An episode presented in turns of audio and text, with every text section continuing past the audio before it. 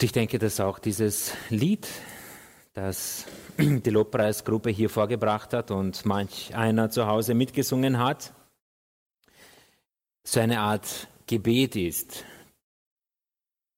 Ein Gebet eines gläubigen Menschen, der den Wunsch hat, näher bei Gott zu sein, indem diese Person mit diesem speziellen göttlichen Teil zugerüstet wird. Das ist der Heilige Geist Gottes. Also eine Art Gebet. Es ist kein Geheimnis mittlerweile schon, das Thema des heutigen Abends ist Gebet. Und dieses möchten wir uns jetzt etwas näher anschauen, denn Gebet, und auch das ist kein Geheimnis, ist für eine Christengemeinde, ist für eine gläubige Person etwas Wesentliches, etwas, das im Alltag seinen fixen Bestandteil hat, etwas, wo kein gläubiger Mensch, keine christliche Person sagen würde, das Gebet ist mir unwichtig, das Gebet müssen wir nicht machen.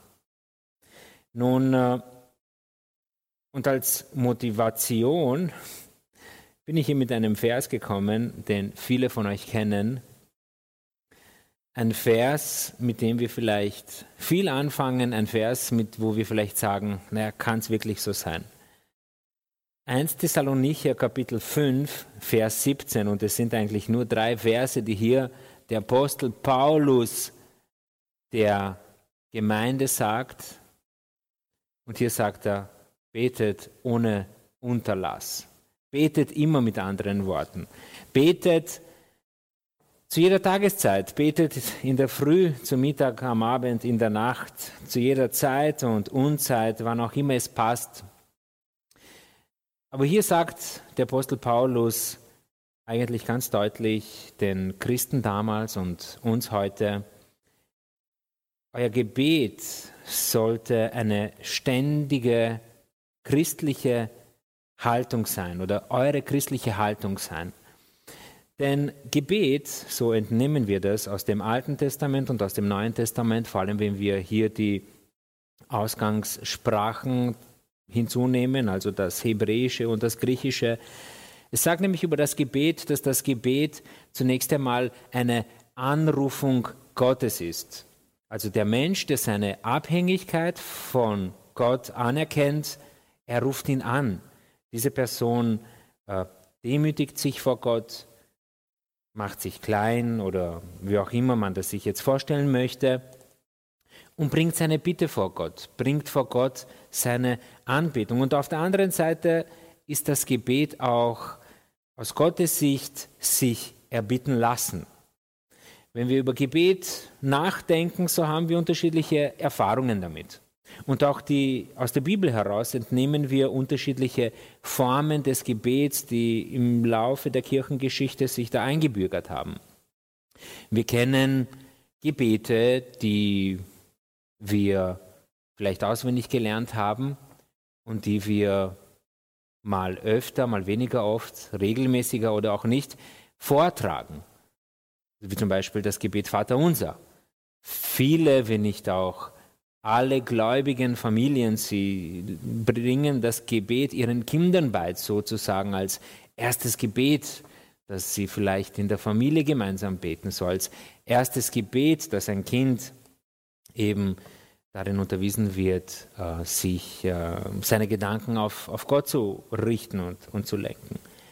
Wir erkennen, dass solche Gebete speziell Abschnitte von gewissen Psalmen auch im Neuen Testament fast äh, als Ganzes wiedergegeben werden. Das heißt, dass auch die Gläubigen, die Aposteln, diese Gebete zu ihren eigenen Gebeten gemacht haben. Wir kennen aber auch das freie Beten, wo man also mit seinen eigenen Worten vor Gott kommt, seine aktuellen Gedanken ausspricht, seine Sorgen ausspricht. Auch das ist etwas nach dem Willen Gottes. Und ich hoffe, das wird sich ähm, gleich deutlicher herausstellen, dass wir eben die Freiheit haben, in unseren Gebeten alles auszusprechen, was uns bedrückt, alles auszusprechen, was uns bekümmert. Und wir haben unterschiedliche Erfahrungen im Gebet. Die einen bevorzugen es offensichtlich mit lauter Stimme ihre Gedanken bei Gott auszudrücken. Die anderen bevorzugen es vielleicht in aller Stille zu tun. Andere fühlen sich wohler in ihrem privaten Heim, zu Hause, an einem bestimmten Ort in sich hineinzugehen und Gott anzubeten, Gott zu erbitten. Andere sagen, das wahre Beten ist in der Gemeinde. Ich glaube, da dürfen wir uns frei fühlen, all diese Optionen, die uns Gott zur Verfügung stellt, zu nutzen und die Gemeinschaft mit ihm zu suchen. Gebet also. Gebet und von diesem Ausgangsvers möchten wir ausgehen, dass Paulus der Gemeinde in, in Thessalonich gesagt hat, betet ohne Unterlass. Ihr sollt eine ständige Haltung des Gebetes haben. Kann man das überhaupt haben? Ich hoffe, auch das wird sich heute Abend bald herausstellen. Warum ist aber Gebet wichtig? Wir kennen schon von den ersten Seiten in der Heiligen Schrift, dass der Mensch, als er erschaffen wurde, mit einem inneren Drang danach ausgestattet wurde, Gemeinschaft zu haben mit Gott. Und in erster Linie ist ja Gebet äh, kaum etwas anderes als mit Gott in Gemeinschaft zu treten, intensiver in Gemeinschaft zu treten. Wenn also Gott, und wir glauben das mit Bestimmtheit und ganz fest daran, wenn er den Menschen geschaffen hat nach seinem Bild, dann eben auch mit dieser Eigenschaft Gemeinschaft mit ihm haben zu wollen. Somit ist dieser innere Drang im Menschen drinnen, sich mit Gott auszutauschen. Einer Person sein, seine aktuelle Situation darlegen, so wie wir das kennen. Und auch das ist ein Bild, das wir immer wieder in der Bibel sehen, dass Gott uns gibt, wenn er sich als Vater präsentiert, der seine Kinder gerne annimmt. Wer kennt das nicht auch vom Alltag her? Ein Kind hat Sorgen und Probleme oder es möchte irgendetwas haben, so rennt es zu seinen Eltern und sagt, das bedrückt mich, löse dieses Problem. Es vertraut sich dieser Person an. Und auf diese Weise jetzt einmal ausgedrückt, auch die Christen, auch die Gläubigen dürfen das tun.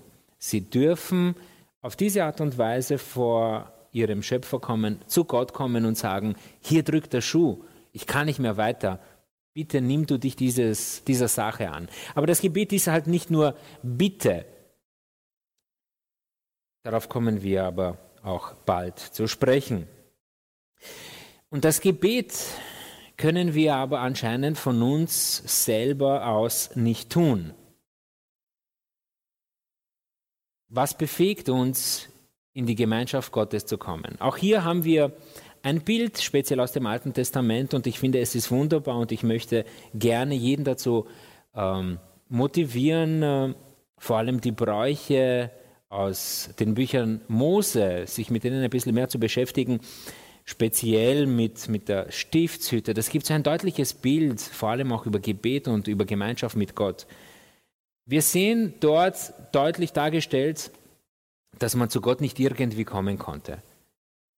Die Priester, die das Volk vertraten, sie kamen nicht einfach so zum heiligen Gott. Da gab es bestimmte Rituale, die eingehalten werden mussten. Da gab es bestimmte Zeiten, wo sie in den Tempel, in das Allerheiligste hineinkommen durften. Sie mussten sich besonders vorbereiten. Das Volk musste vorbereitet werden. Warum war das so und warum ist das heute nach wie vor so? Weil Gott ein heiliger Gott ist. Und in Gottes Heiligkeit kann der Schmutz, die Sünde sich nicht offenbaren. Dieses Problem hat aber auch Gott für uns gelöst und die Antwort ist einfach, Wäre der Raum hier voll, so würde die Gemeinde sicherlich rufen, durch Jesus Christus, durch sein Opfer können wir Gemeinschaft mit Gott haben.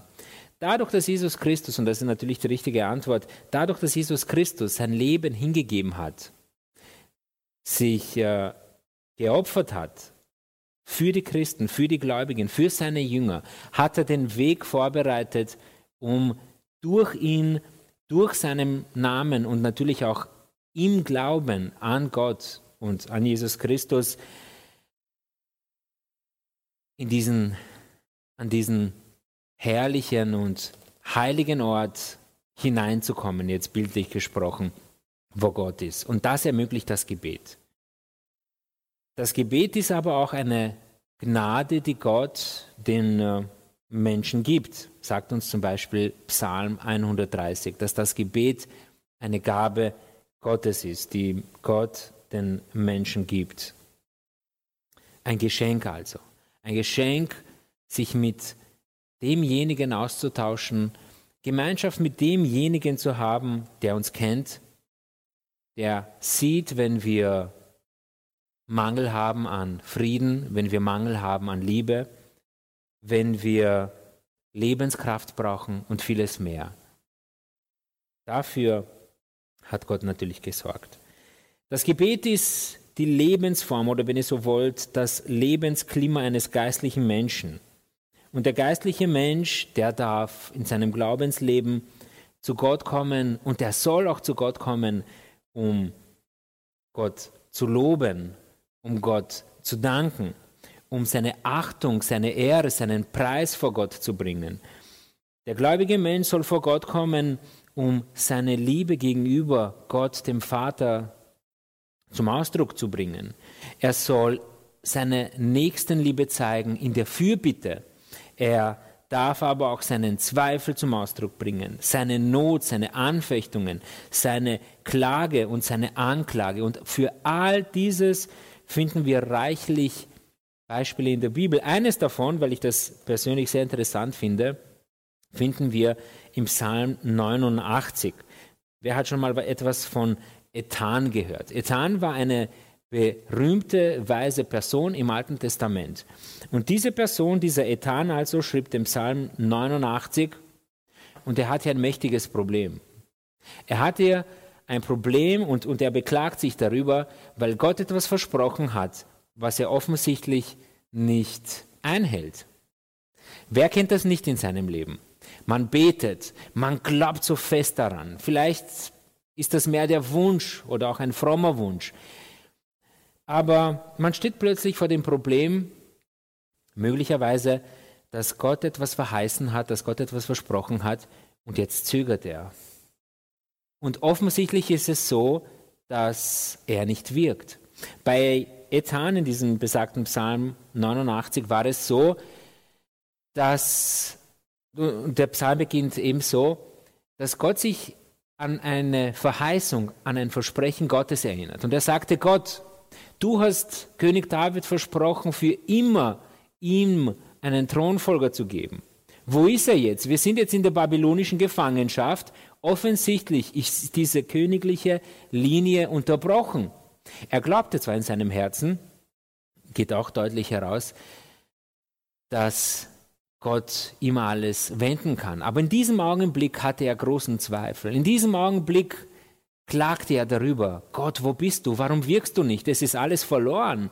Da ist kein, kein Nachfolger mehr. Was aber Ethan nicht wissen konnte, da tun wir uns natürlich 2500 Jahre, sage ich einmal, viel einfacher, wo wir die Bibel kennen, wo wir die Geschichte kennen, wo wir wissen, dass diese Verheißung natürlich zurückgeht auf Jesus Christus, der aus dem Samen, aus dem Geschlecht Davids war, seine leibliche Mutter war eine direkte Nachkommin von, von, von David. Und er ist eben dieser ewige Thronfolger was Satan aber nicht wusste. Solche Glaubensprobleme haben wir manchmal auch.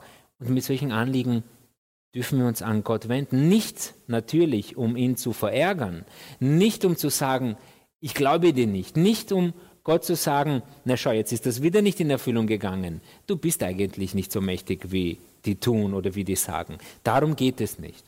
Aber manchmal haben wir eben auch im Glauben solche Probleme.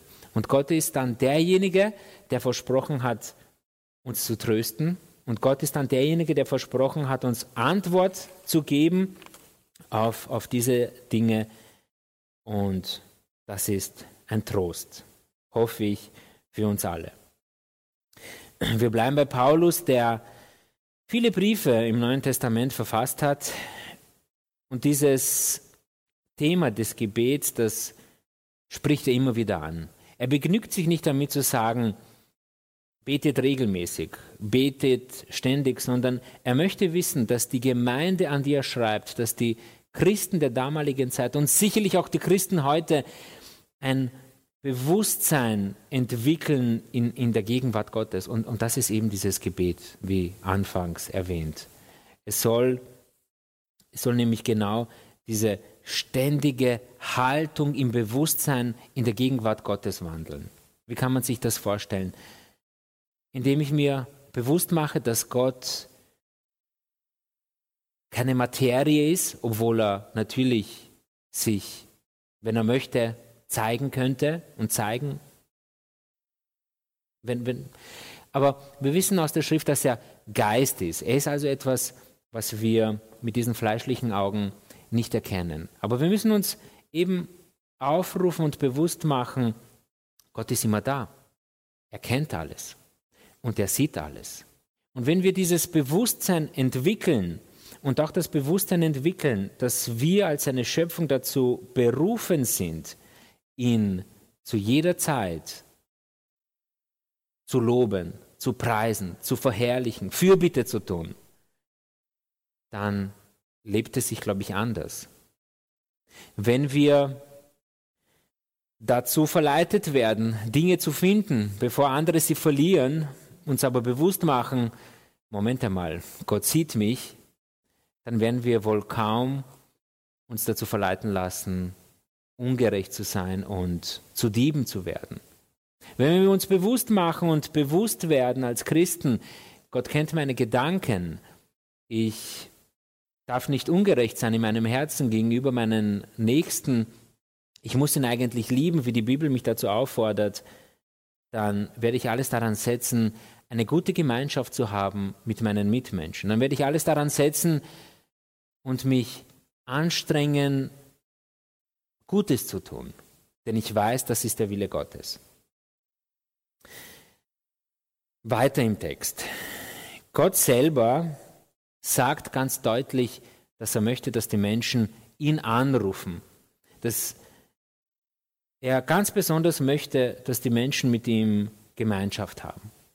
Wer treu die Gottesdienste online verfolgt, aber auch die Podcasts, die in letzter Zeit online gestellt werden, der kann sich vielleicht erinnern, dass vor einiger Zeit, nicht allzu lange her, kurz einmal die Rede darüber war, über eine Notfallnummer Gottes. Das hat mir besonders gut gefallen, weil das ist echt eine Nummer, die man sich merken kann.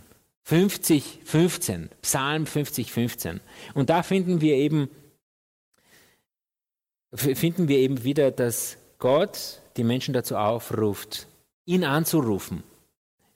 Und diesen Psalm muss man einfach vorlesen. Psalm 50, 15. Und rufe mich an in der Not, sagt Gott, so will ich dich erretten und du sollst mich preisen. Und diese Aufforderung, dass man Gemeinschaft haben soll mit Gott, finden wir natürlich auch wieder im Neuen Testament, wie zum Beispiel in Matthäus 7 mit 7, wo die Menschen, wo die Gläubigen dazu angehalten werden, zu Gott zu kommen, ihn zu bitten, nach ihm zu suchen. Oder auch zum Beispiel in Jesaja 55 mit 6. Das Problem ist aber, und ich denke, dass im Grundwesen die Menschen das wissen. Das Problem ist aber, obwohl Gott zu uns sagt, komm und habe Gemeinschaft mit einem heiligen Gott, dass unser natürliches Wesen von Grund auf böse ist und uns daran hindert, in diese heilige Gemeinschaft mit Gott einzutreten, um mit ihm zu sprechen, um mit ihm Gemeinschaft zu haben. Gut, die Lösung ist jetzt einfach, das hatten wir vorhin auch. Jesus Christus hat dieses Problem gelöst.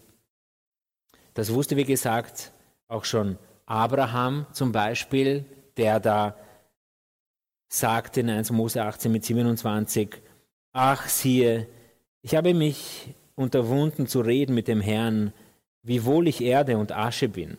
Oder auch Daniel, der sagte, Denn wir liegen vor dir mit unserem Gebet und vertrauen nicht auf unsere Gerechtigkeit, sondern auf deine große Barmherzigkeit. Mit anderen Worten, Moment einmal, wir würden gerne zu dir kommen, Gott, aber unsere sündige Natur, sie hindert uns daran. Früher brachte man eben die Opfer, früher gab es einen Mittler, den Priester, der für das Volk ähm, zu Gott kam. Heute ist es einfacher, denn wir haben Jesus. Obwohl also wir von Grund auf durch unsere Gedanken, selbst durch unsere Gedanken daran im Grunde gehindert werden müssten, eine gute Gemeinschaft im Gebet haben zu können mit Gott, so dürfen wir das getrost dennoch tun durch Jesus Christus, indem wir ihm glauben, dass das, was er getan hat, für uns getan hat, indem wir ihm glauben, dass er uns vorgelebt hat, wie wir leben sollen, und indem wir ihm glauben, dass das Leben hier auf Erden nicht beschränkt ist auf diese 50, 60, 70 oder 100 Jahre von mir aus, sondern diese Zeit hier auf Erden hat Gott den Menschen gegeben, um eine Wahl zu treffen. Er beruft die Menschen, um Gemeinschaft mit ihm zu haben, und die Menschen dürfen sich entscheiden. Sie dürfen zu Lebzeiten also sagen, ja, dieser Gott ist mir wichtig, das zeige ich dadurch, indem ich ihm glaube, indem ich ihn suche im Gebet, indem ich anfange, ihn zu lieben und sein Wort, die Bibel studiere, um mehr über ihn zu erfahren. Und der große Lohn für solch ein Suchen ist das ewige Leben. Die anderen aber, die dann sagen, ja, das alles interessiert mich nicht, schön und gut, glaubt, was ihr wollt, auch diese Entscheidung respektiert Gott. Und das kennt die Bibel dann auch als ewige Verdammnis, die wir natürlich nicht haben wollen. Und Gott hat aber auch verheißen, dass er das ernsthafte Gebet gewiss annehmen wird. Wir bleiben im Psalm 50, 50, wo der Schluss gesagt hat, so will ich dich erretten. Aber auch andere Bibelverse sagen ganz deutlich, dass diejenige Person, die ernsthaft vor Gott kommen möchte, die Grundhaltung der Demut hat, auf sein Wort sich verlässt und ihm vertraut, diese Person wird sicherlich angenommen werden. Und auch hier haben wir wieder das Bild, das Gott uns gibt, das Bild des Vaters. Und er sagt in Lukas Evangelium, oder genau gesagt, Jesus sagte über den Vater in Lukas Evangelium 11 mit 13, dass der himmlische Vater das Gute uns geben möchte. Und hier ist die Rede vom Heiligen Geist. Ja, was kann für einen geistlichen Menschen besser sein, als in, in, in, in diesem ewigen Teil etwas von Gott hineinzubekommen? Also in unserem Geist den Geist Gottes hineinzubekommen. Gott hat verheißen, es uns zu geben, wenn wir es ernst meinen. Eine Frage, die sich vielleicht auftut und die sich vielleicht stellt, ist, gibt es Voraussetzungen, die ein Gläubiger erfüllen muss, um das Gebet anzugehen? Nun, Voraussetzungen bzw. ein Schema, das von mir aus fünf Punkte hat, die man erfüllen kann. Und dann geht das Gebet sicherlich in Erfüllung. Das gibt es nicht. Sonst wäre das alles nur eine Art Automatismus und das gibt es bei Gott nicht. Wir erinnern uns daran, das Gebet ist eine Gabe Gottes, das Gott uns zur Verfügung gibt. Das Gebet ist aber nicht eine Art, wie wir zu Gott kommen können, damit er uns dient. Und ich glaube, das muss auf jeden Fall in den Vordergrund gestellt werden, sondern das Gebet ähm, hat auch als wesentliche Merkmale und Punkte den Lob und den Preis Gottes. Punkte, wo meiner Meinung nach und meiner Erfahrung nach oft viel zu kurz kommen. Aber als Kinder Gottes, zu denen Gott uns macht, dürfen wir davon ausgehen, dass Gott unsere Gebete erhört. Und das ist eine gute Nachricht. denn wir beten ja nicht umsonst. Warum dürfen wir davon ausgehen? Weil Gott uns zu seinen Kindern gemacht hat. An mehreren Stellen in der Schrift wird das ganz deutlich gemacht, wo Gott zu uns sagt, ihr seid meine Kinder und ihr dürft zu mir kommen, ihr dürft, ihr dürft mich bitten. Ihr habt Jesus Christus als euren Mittler, der den habt als Unterstützung und wenn ihr in seinem Namen kommt, in seiner Gerechtigkeit, dann könnt ihr erhört werden, dann werden eure Gebete auch in Erfüllung gehen. Denn ein guter Vater hört ja auf seine Kinder. Weiters aber können wir feststellen, dass nicht alle Gebete bald oder plötzlich in Erfüllung gehen. Das hat sicherlich etwas zu tun mit der Erprobung des Glaubens, aber hier werden wir angehalten, intensiver zu beten, nicht zu verzagen, um regelmäßig zu beten, für dasselbe Anliegen immer und immer wieder vor Gott zu kommen. Und auch hier haben wir ein schönes Bild, möchte ich meinen, das uns Jesus gegeben hat. Einerseits vom bittenden Freund, der, nachdem es schon dunkel war, zu seinem Freund hingeht und sagt, hey, ich habe ein Anliegen, jetzt hilf mir. Und er besteht drauf, bis ihm geholfen wird. Und auf der anderen Seite haben wir dann auch äh, die drängende Witwe, die auf ihr Recht besteht und jeden Tag aufs Neue hingeht, damit ihr Recht gemacht wird. Das haben wir als Vorbild. Aber auch hier ist Vorsicht geboten. Das heißt nicht automatisch, wenn wir jetzt eine Woche, einen Monat oder ein Jahr lang immer wieder für dasselbe bitten und beten, dass das automatisch in Erfüllung geht. Das heißt es nicht. Es hat wohl eher etwas mit der Erprobung des Glaubens zu tun, äh, mit unserer Beständigkeit. Letzten Endes geht es darum, ob speziell jetzt im Bittgebet wir hier den Willen Gottes erfüllen oder auch nicht. Und das bringt uns auch zu meiner Meinung nach ein paar wesentliche Punkte jetzt. Und zwar möchte ich kurz noch reden über die Gebetsgattungen, die bereits erwähnt äh, waren, zumindest am Rande. Und zwar das Gebet der Anbetung, des Danks, die Bitte und auch die Fürbitte. Kennen wir aus Philippa 4 mit 6 zum Beispiel oder 1 Timotheus 2 mit 1. Ich glaube, es ist wesentlich, diese Gattungen auseinanderzuhalten. Aber zugleich denke ich, dass es auch wichtig ist, sich diese bewusst zu machen und diese Teile ganz bestimmt in seinen Gebeten einzubauen und diese nicht vernachlässigen. Die Anbetung ist das Gebet, wo die Gläubigen zu Gott sich wenden und ihn rühmen für seine Herrlichkeit, also für sein Wesen, für das, was er ist und nichts anderes. Ich möchte mir das gerne so vorstellen. Gott präsentiert sich ja auch als ein König der Könige, also als ein Herrscher, der über alles steht. Stellen wir uns eine Person in der heutigen Zeit vor, die eine hohe soziale Stellung genießt.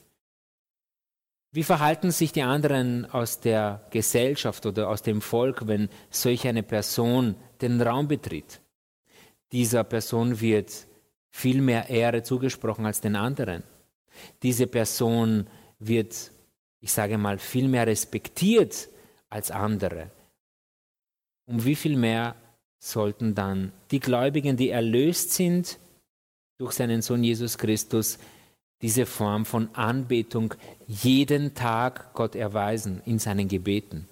Jeden Tag Gott loben für sein Wesen, für das, was er ist, der Schöpfer des Universums, der Friedefürst, derjenige, der unsere Seelen jeden Tag aufs Neue mit Frieden erfüllt. Derjenige, der uns trägt, der uns Hoffnung gibt, der uns Trost schenkt. Und wie viele Erfahrungen haben wir da nicht mehr? Warum sollen die Gläubigen das tun? Naja, ganz einfach. Sie werden dazu aufgefordert, Gott zu loben, Gott zu verherrlichen. Ein Vorbild sind uns da zum Beispiel auch die Engel. Die tun ja auch nichts. Nichts anderes ist jetzt überspitzt gesagt, aber das ist eins ihrer Hauptaufgaben. Gott zu loben und Gott zu preisen und auf diese Art und Weise ihm zu dienen. Und wir kommen da wieder auf den Paulus zurück.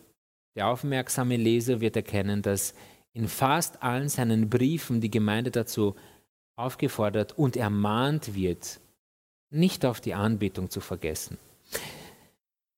Dank geht hier ziemlich Hand in Hand mit der Anbetung zusammen, aber beim Dank, so kann man durchaus sagen, dass hier die Taten Gottes verherrlicht und gepreist werden. Ja, wie wichtig ist das? Wie wichtig ist der Dank? Du tust ein Gebet, ich sage mal, für Gesundheit, für deinen Vater, für deine Mutter, für dein Kind, für wen auch immer. Und Gott ist gnädig und sagt, gut, ich schenke dir Gesundheit und es passiert Gesundheit.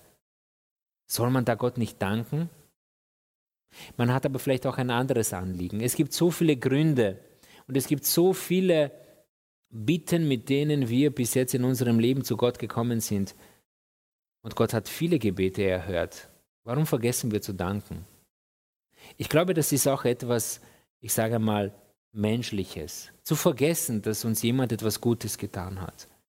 Wir sprechen das oft einmal so von den Lippen. Danke. Und man freut sich. Und es soll auch so sein. Aber wo bleibt der Dank? Jesus wollte das für uns auch klar machen. Vielleicht kennt ihr die Stelle, wo Jesus auf diese zehn Aussätzige trifft. Er macht sie gesund. Er erhört ihren Wunsch, wieder Teil der Gemeinschaft sein zu wollen und macht sie gesund. Alle freuen sich, das ist auch recht und gut so. Warum nicht? Aber es kommt nur eine einzige Person zurück und sagt, Jesus, ich danke dir für das Gute, das du an mir getan hast. Für mich immer wieder überraschend ist diese Stelle, weil Jesus nicht sagt, du bist ein guter Mensch, weil du mir dankst, so ist es recht. Seine Antwort darauf ist, wo sind die anderen neun? Ihr seid alle gesund geworden. Gottes Herrlichkeit hat sich an euch allen gezeigt. Wo sind die anderen? Warum danken sie Gott nicht? Sie haben vielleicht mit ihren Familien gefeiert. Es gab ja auch Grund dazu, sich zu freuen. Sie haben vielleicht große Festmale organisiert. Es gab Grund, sich zu freuen. Das kann man nicht oft genug betonen. Man soll sich freuen.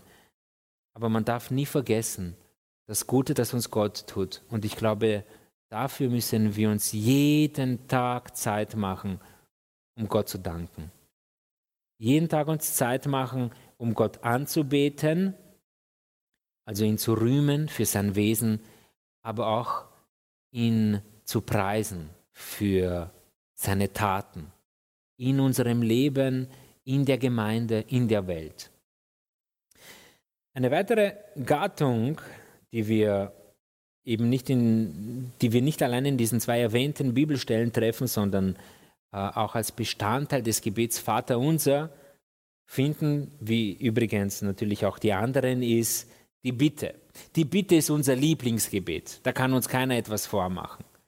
Wie auch immer wir ein Gebet starten, ich glaube, da gibt es keinen Mensch, der da nicht abschweift und anfängt zu bitten. Und auch das, Gott, ist mein Anliegen. Und in diesem Job, da möchte ich weiterkommen, hilf mir dort. Es ist ein, ein Dankgebet. Warum dankst du nicht? Die Bitte ist unser Lieblingsgebet. Aber wisst ihr was? Wir dürfen bitten. Wir dürfen von ganzem Herzen bitten. Und wir dürfen all unsere Sorgen, all unseren Kummer, all unsere Wünsche vor Gott bringen. Und ich erwähne hier gerne noch einmal, es ist mir nicht zu, zu anstrengend zu sagen, die Bibel zeigt uns, dass Gott unser Vater ist und er nimmt uns gerne als seine Kinder an. Das Gebet Vater unser, wo wir sagen, unser tägliches Brot gib uns heute, das zeigt uns ganz deutlich, Gottes Wille und Wunsch ist es nicht nur für unsere geistlichen Anliegen da zu sein, sondern auch für die weltlichen. Es ist ein Anliegen für die Menschen, dass sie ihre tägliche Speise bekommen, dass sie eine Wohnung haben, dass sie Kleidung haben, dass sie eine gewisse Sicherheit haben und, und, und. Ja, dadurch, wir dürfen dafür beten und Gott wird uns erhören. Aber es darf sich halt nicht alles auf ein Bitten reduzieren. Ähm, mal davon abgesehen, die, wir sollen auch bitten, wie zum Beispiel für Sündenvergebung, wie auch für die Verbreitung des Evangeliums oder das Kommen, das baldige Kommen des Herrn, eben dass der Wille Gottes in der Welt geschieht. Wir dürfen beten und bitten. Wir sollen das auch tun, aber bitte nicht auch auf die anderen Elemente vergessen. Und eine spezielle Art des Gebets oder eine spezielle Gattung, das ist das Fürbittegebet. Vielleicht auch ein Gebet, das wir nicht so gerne tun. Wer nimmt sich Zeit, viel Zeit für das Anliegen der anderen zu investieren? Ja, wenn, man, wenn am Ende des Gebets dafür Zeit übrig bleibt, dann machen wir das vielleicht. Vielleicht auch regelmäßig. Aber wir dürfen darauf nicht vergessen. Große Menschen aus der Heiligen Schrift, sie haben sich Zeit genommen, Fürbitte zu tun. Das größte Vorbild in allen Bereichen ist natürlich Jesus Christus, aber auch fromme und von mir aus, äh, wenn ihr so wollt, heilige Menschen aus der Schrift. Wir erinnern uns hier an Abraham, als er Fürbitte tut für seinen Neffen Lot. Wer kennt die Geschichte nicht von Sodom und Gomorra? Er sagte einerseits, wer bin ich eigentlich, Gott, dass ich vor dir trete? Ich bin sündig, ich bin schwach, aber dennoch wage ich es, vor dir zu kommen. Und ich möchte mich einsetzen für diese Menschen.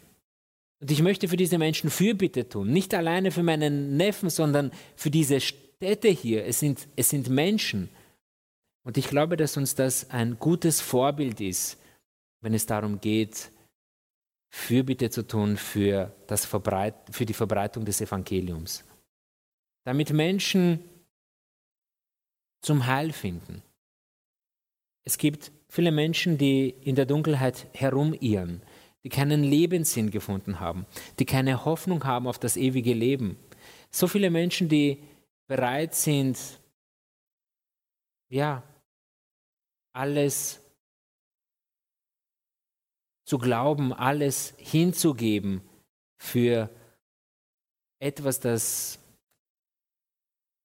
Glück verspricht hier auf Erden und dennoch finden sie es nicht. Und das größte Glück, das uns aber allen gegeben ist, ist das ewige Leben, das uns Jesus gegeben hat. Für solche Menschen dürfen wir Fürbitte tun. Wir dürfen aber auch Fürbitte tun für unsere Glaubensgeschwister, wozu auch wir angehalten sind von der Bibel, für alle Christen zu beten, aber nicht nur für die. Für alle Menschen, sagt die Bibel. Eine bekannte Bibelstelle 1 Timotheus 2 mit 1. Fürbitte zu tun, für die Regierung, für die Obrigkeit, für alle Menschen, für die Christen. Jetzt einmal herrlich, Hand aufs Herz. Wie oft machen wir das? Wie oft nehmen wir uns die Zeit, und ich nehme mich hier nicht aus, keineswegs, wie oft nehmen wir uns hier die Zeit und wie oft erweisen wir diese Art von Nächstenliebe in der Fürbitte für unsere Fürmenschen, indem wir dieses tun. Viel zu wenig, würde ich mal vorsichtig behaupten. Viel zu wenig. Denn wie gesagt, erfahrungsgemäß gleitet jedes Gebet mal schnell in ein Gebet der Bitte wo die eigenen Anliegen schon mal schnell in den Vordergrund gestellt werden, wo die eigenen Ziele schon mal schnell in den Vordergrund gestellt werden. Und eine Sache, die ich auf jeden Fall nicht vergessen möchte, ist, in unserem Gebetsleben nicht vergessen, dass Gott derjenige ist, dem wir dienen und nicht umgekehrt. Wenn wir zu Gott kommen, dann müssen wir Acht haben, um nicht mit, unseren Anforderungslist, mit unserer Anforderungsliste vor ihm zu treten und sagen, schau mal, erfülle mir das und ich werde dir nachfolgen. Gebet ist etwas anderes. Gebet ist in erster Linie Gemeinschaft haben zu wollen mit Gott. Die Sehnsucht, die Gott in den Menschen hineingegeben hat, als er die Menschen erschaffen hatte, diese Sehnsucht hat in die Menschen hineingegeben, Gemeinschaft mit ihm haben zu wollen.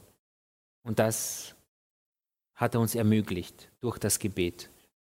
Aber wie schon erwähnt, und ich möchte das gerne an dieser Stelle noch einmal sagen, Gott hat uns die Wahl gelassen, ob wir dieser inneren Sehnsucht nachgeben und ihm gehorsam sind oder die Sehnsucht erfüllen, indem wir ihm dankend abweisen und nicht ihm gehorsam sind. Diese Wahl wird er natürlich respektieren.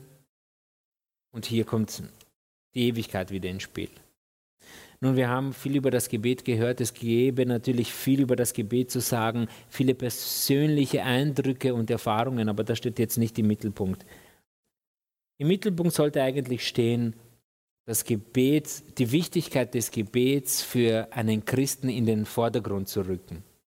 Zu sagen und zu betonen, wie auch die Bibel betont, wie auch Paulus in vielen seinen Briefen betont, betet immer. Es soll euch nicht zu viel sein zu beten. Mit anderen Worten, habt immer diese Anbetung, dieses Bewusstsein der Anbetung, Tag ein, Tag aus, in der Früh, am Abend, wie auch David erwähnt wurde in diesem Psalm, der gerne in der Früh aufstand, um Gott zu loben und Gott zu preisen, der er es war, der das sagte, wenn ich schlafen gehe und wenn ich aufstehe, eigentlich immer, ich denke gerne an dich und ich habe gerne Gemeinschaft mit dir, denn ich weiß, wer du bist. Nun, das Gebet sollte und darf uns nicht zu schwer fallen. Und ich stelle mir hier immer das Bild vor, wie es ist, wenn Personen gerne Gemeinschaft haben. Stellt euch ein Liebespaar vor. Das möchte jeden freien Augenblick miteinander verbringen. Die hängen ja immer nur zu am Telefon, von morgens bis spät. Die texten sich in einer Tour. Die wollen Gemeinschaft haben, die wollen sich austauschen. Das Bild in der Schrift von Gott, der Vater zu, zu seinen Kindern, sollte uns nämlich genau das verdeutlichen. Er möchte Gemeinschaft mit uns haben, er bietet es uns auch an, aber auch wir sollen diesen Wunsch haben. Auch wir sollen dieser inneren, diesem inneren Drang, den er in uns gesetzt hat, nachkommen. Dieser innere Drang kann natürlich verloren gegangen sein, wenn wir es ersticken mit allem Möglichen. Aber das gilt es wieder auszugraben. Und dafür möchte ich uns alle euch alle, auch ihr, die zu Hause seid, die Möglichkeit geben, das Gebetsleben einmal zu überdenken. Einerseits weiß man, wie wichtig das Gebet ist. Man weiß, dass es ein Gebot Gottes ist.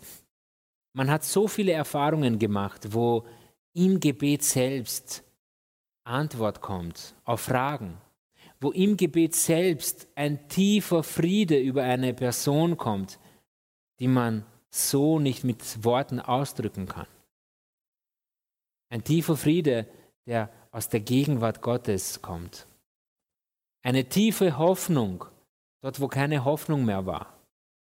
Ein Sinn des Lebens, wo kein Sinn mehr war. Und vieles mehr. Aber da hindert uns manchmal vielleicht auch dieser sogenannte innere Schweinehund oder auch das Fleischliche, wie die Bibel es sagt. Es möchte uns daran hindern, Gemeinschaft mit Gott zu haben. Aber auch dafür wollen wir beten. Und das darf durchaus ein Bittgebet werden. Ein Bittgebet, wo wir sagen, Herr, segne uns mit einem Geist des Gebets. Gib uns bitte Kraft und erfülle uns mit einem Heiligen Geist, damit das Gebet für uns etwas Erbauendes ist, etwas, wonach wir uns sehnen. sehnen. Ich glaube, dass sehr viele Menschen diesen Wunsch in sich tragen. Ich glaube, dass sehr viele Menschen wollen, ihr Gebetsleben zu vertiefen, dass sehr viele Menschen es aber an, an, an Kraft fehlt. Das kennt die Bibel auch und ich habe hier eine Stelle, an die ich oft denke, aus Philippa 2 mit 13. Denn Gott ist, der in euch wirkt beides, das Wollen und das Vollbringen nach seinem Wohlgefallen. Mit anderen Worten, euch fehlt die Kraft, aber Gott kann euch diese Kraft geben und der kann es in euch vollbringen. Wie gesagt, wir möchten gerade jetzt uns einige Augenblicke Zeit nehmen, wo wir über unser Gebetsleben reflektieren, aber auch besonders Gott bitten wollen, uns mit Kraft uns zuzurüsten. Kräftige Gläubige sind diejenigen, die auch ein kräftiges Gebetsleben haben. Ich darf an dieser Stelle Kevin wieder bitten, für vielleicht zwei Minuten eine nette Melodie einzustimmen. Und in dieser Zeit wollen wir in uns hineingehen und über diese Punkte reflektieren. Und abschließend, so wie wir begonnen haben, betet ohne Unterlass. Habt diese ständige Gebetshaltung, denn Gott ist es würdig.